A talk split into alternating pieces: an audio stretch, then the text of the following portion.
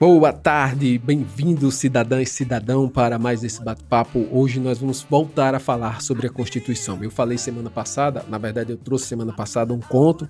Eu vou ficar escrevendo conto e narrando esses contos, também filmando, colocando, disponibilizando no YouTube, mas eu não quero deixar de falar, de fazer esse bate-papo, de ter esse bate-papo sobre a Constituição porque eu trago também informações que eu acho relevantes do ponto de vista histórico, do ponto de vista político também, e que vai ajudar muito você a se tornar uma pessoa mais, digamos assim, curiosa, porque é isso que eu quero. Eu quero é, atingir o ponto de curiosidade que você tem aí para que você possa procurar. Eu sei que às vezes você não tem tempo para parar e ouvir tudo isso, mas eu peço que fique até o final porque hoje está interessante, certo? Na semana passada, nós, na retrasada no caso, nós falamos sobre a liberdade de expressão. E ainda seguindo esse, essa, mesma, essa mesma direção da liberdade ou das liberdades, hoje nós vamos falar sobre a liberdade de crença, a liberdade religiosa, que também é garantida pela Constituição. Na seguinte forma: é inviolável a liberdade de consciência e de crença, sendo assegurado o livre exercício dos cultos religiosos e garantida, na forma da lei, a proteção aos locais de culto e suas liturgias. Antes da República, no Brasil Império, a religião católica era a religião oficial do Império. Era uma religião totalmente vinculada. O país não era um país é, laico, como se diz. Né? Ele era um país é, regencial. Ele tinha é, uma interferência, sofria uma interferência muito grande da, da própria igreja. Né? Então, assim, só para ter uma ideia, teve um problema que a questão religiosa, que junto com a questão militar foi o que dizem né, os historiadores, serviu de pano de fundo, serviu de causa ou causas para a queda, junto com o decreto da abolição, para a queda do imperador Pedro II, Dom Pedro II. Né? Essa questão religiosa eh, se deu no momento em que alguns bispos daquela época, dois, agora não me lembro o nome, é, criticaram o governo, fizeram críticas ao governo por ter é, envolvimento nas escolhas de alguns dos ministros ou algo que estava acontecendo é, da presença maçônica dentro da própria estrutura do Estado e também da presença maçônica dentro da própria igreja. Olha, então esses bispos que, esses bispos que eram mais assim é, conservadores, que, se, que, seguiam o montanismo de, Dom, de Pio IX, agora eu não me lembro, era um, um, era um papa do, de 1848 que demorou muito e foi muito conservador, queria trazer de volta uma igreja mais forte. Então assim houve um, um, um choque entre os bispos e os, e os maçons e aí Dom Pedro, Dom Pedro ficou do lado dos maçons e acabou é, julgando, eles foram presos, esses bispos, e depois houve uma confusão, e nessa confusão que acabou gerando um prejuízo político do ponto de vista religioso para Dom Pedro, e aí depois ele foi mais um dos motivos para que ele caísse. Né? Mas aí o que foi que aconteceu? Ele caiu e ficou pior para a igreja, porque aí ela perdeu toda a sua influência, toda não, mas a maior parte da influência, uma vez que a República veio com o Estado laico. Aí veio a República e disse: não, agora a religião não tem mais, o Estado não tem religião. E é assim até hoje. É assim até hoje. A Guerra de Canudos foi, por exemplo, um conflito que se baseou com essa nova visão da República. Antônio Conselheiro dizia que a República era o cão, é o cão. E, aí é, levou aqueles jagunços, aquele povo, né? Que depois eu quero falar sobre isso também, sobre o messianismo, né? As pessoas pobres carente, sem nada. Então ele se apareceu dizendo que Dom Sebastião iria vir e a República era o cão e o casamento civil era uma desgraça porque acabava com o sacramento. E aí você sabe qual foi o final da história. Né? Mas veja só, uma coisa que aconteceu lá atrás, que vinha lá de trás e até hoje tem influência, porque o Brasil é um país laico.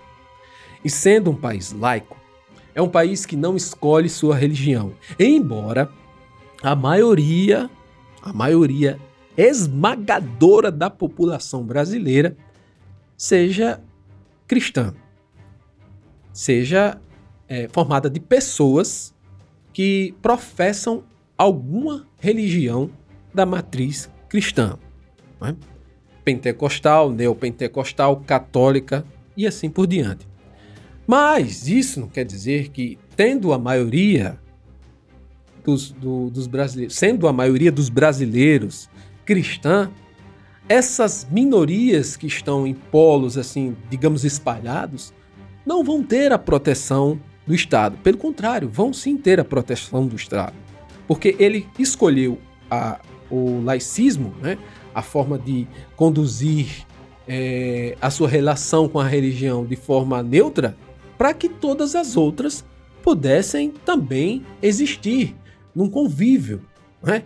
numa, numa situação de tolerância umas com as outras. E a intolerância dentro da religião foi a causa de milhares de mortes, catástrofes, holocaustos durante as guerras das reformas, né? a reforma protestante, os calvinistas, os luteranos, né? lá na Europa, morreu muita gente, morreu nas guerras, muita, mas muita gente, porque existia intolerância.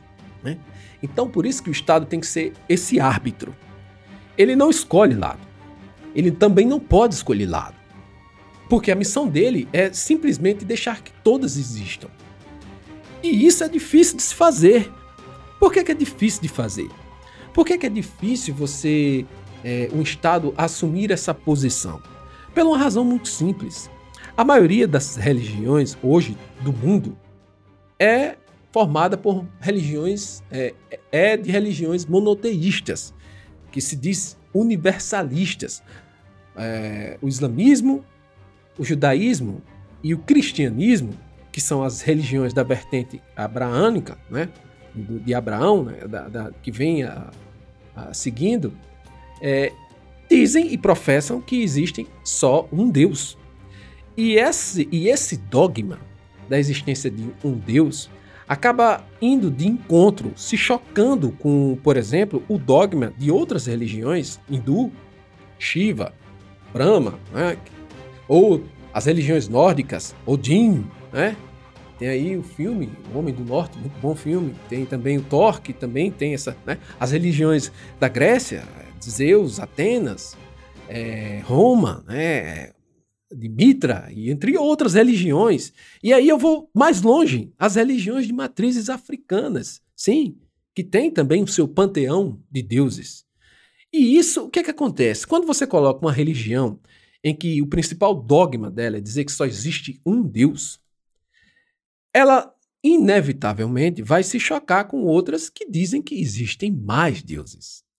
E esse choque de dogmas porque não muda, dogma já está dizendo, é uma coisa que é dada e não tem como mudar, pelo menos de uma forma simples, quer dizer isso. É, esse dogma faz com que essas religiões, os dogmas entre si, entrem em choque, de modo que, do ponto de vista histórico, político e religioso, as religiões monoteístas tinham como finalidade afirmar a existência do Deus único e para isso usavam o Estado como braço bélico para destruir as outras. Porque dentro desse dogma em que há só um Deus, todos os outros eram ou demônios, ou diabos, ou falsos deuses, ou é, idólatras, e assim sendo, deveriam ser destruídos. Né? E assim, e lá na época, no passado, quando, por exemplo, é, Davi lutou contra outros povos, ou então os hebreus lutaram contra outros povos, com essas justificativas religiosas de que o, os, o Deus Todo-Poderoso, o Deus de Israel, era um só e todos os outros eram deuses falsos, né, o bode de ouro. Então, é, tudo isso que aconteceu lá se transpõe para hoje de uma forma que não é assim, pegar em armas e guerra, tudo mas é um discurso, é uma guerra de discurso. Então você pode muito bem, e não vai se escandalizar, alguns não, até apoiam, é ver uma situação em que um pastor ele chuta uma estátua é, da é, mãe de Jesus para os católicos, né? Maria, da Virgem Maria. Estu... Já aconteceu isso, né? Se aconteceu, se você agora não sabe, mas já aconteceu no passado. O pastor foi lá, chutou, né? Fez um, por quê? Porque para essa vertente do cristianismo, a Virgem Maria não é nada a não ser a mulher que concebeu Jesus e disso não passa. Enquanto que para os católicos ela tem sim um status de santidade, né? bem próximo ao do, da Trindade. Então, eu não sei muito bem, eu não vou também entrar em detalhes sobre isso, mas o que é, é o seguinte, que entre esses dois, do próprio ramo do cristianismo, há essa divergência. E ainda vou mais longe, quando, por exemplo, é, até os cristãos de todas as vertentes, católicas ou é, protestantes, pentecostais ou neopentecostais, quando dizem, por exemplo, que as religiões de matrizes africanas e seus deuses são é, manifestações do demônio, do diabo. Esse é o dogma. É o dogma. Esse dogma é passado para as pessoas, uma ideia, com esse dogma é passada para, passado para as pessoas uma ideia de que a religião africana é do mal. E sendo do mal, deve ser, no mínimo, afastada, no mínimo criticada, no mínimo é, isolada dos outros. Você não pode ir, você não pode comparecer, você não pode receber um presente de alguém que tenha que, que esteja num terreiro, você não pode, tem que se manter à distância, porque ali, então isso vai causando essa guerra de discurso, essa guerra ideológica, religiosa no caso, né? não ideológica, mas assim, do ponto de vista de religião, dos dogmas que existem entre um, entre um e outro, e, e pode desbancar a violência, que é sempre a última consequência da, da, do conflito. Violência, sim, violência. A destruição de terreiros de, de, de candomblé, de umbanda, né? o ataque a pessoas, além das críticas, tudo isso pode acontecer. E o Estado está aí para defender. Ele tem que defender. É a missão dele defender.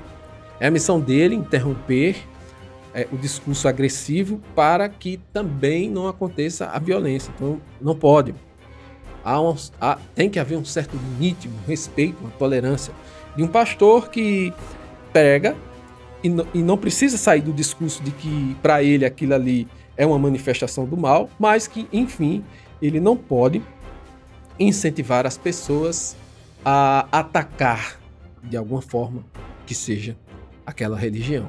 Não é? E para deixar a conversa assim mais mais leve, né? Mais leve, vamos dizer. Eu queria só lembrar para você que as religiões elas também evoluem.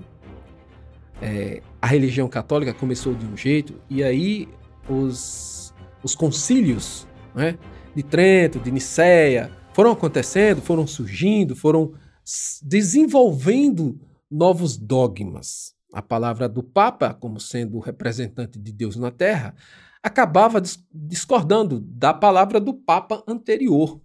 E aí as encíclicas ou qualquer outro documento que a igreja produzia também iam é, evoluindo, trazendo novas regras, novos, novos, é, novas visões. E com isso você consegue perceber uma evolução.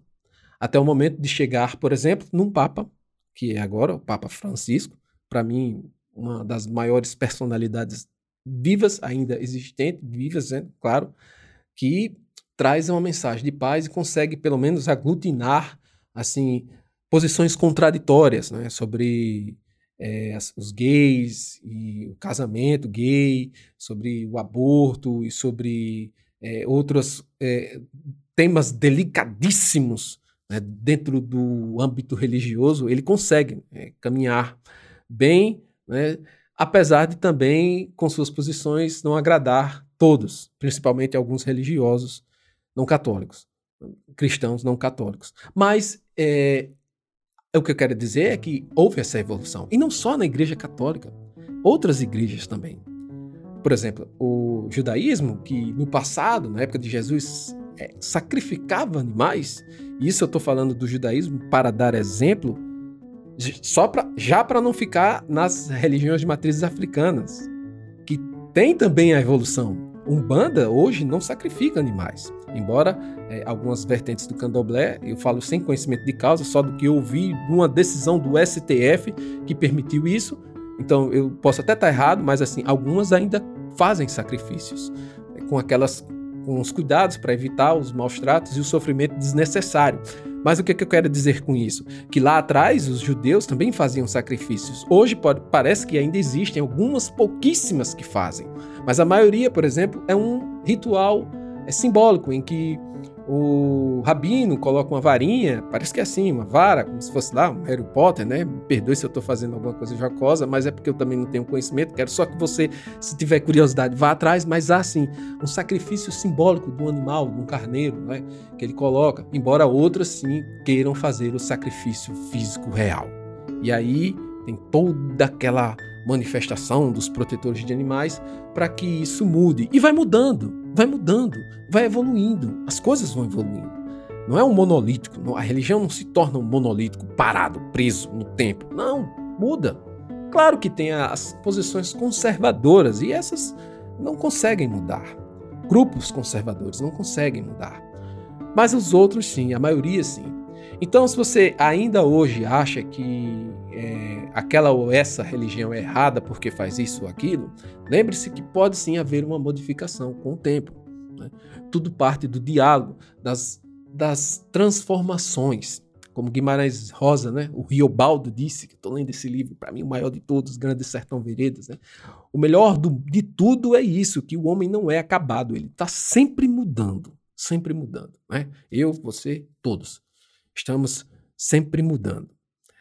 E hoje ficamos por aqui com essa mensagem de que a Constituição protege todas as crenças, todas, inclusive a consciência, né? Que você, por exemplo, não tem religião nenhuma, mas ter, por exemplo, a consciência da paz, ser um pacifista e não ir para a guerra, né? É um detalhe que eu esqueci, mas fica aí agora no finalzinho. Beleza? Até mais.